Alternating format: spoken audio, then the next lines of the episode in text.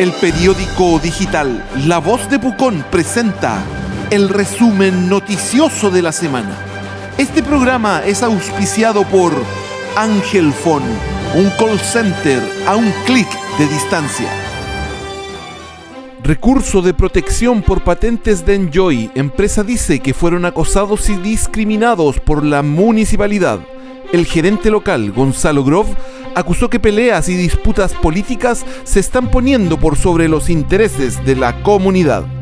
PDI investiga denuncia de concejales por eventuales malos manejos en el cementerio municipal de Pucón.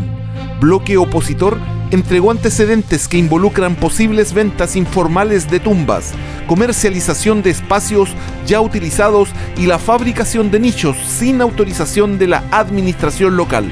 Desde el organismo público reconocieron no tener antecedentes de la situación. El resumen noticioso de la semana es un programa auspiciado por Ángel Phone, un call center a un clic de distancia. Contraloría cuestiona permiso de edificación original del actual proyecto del Casino Enjoy en Pucón.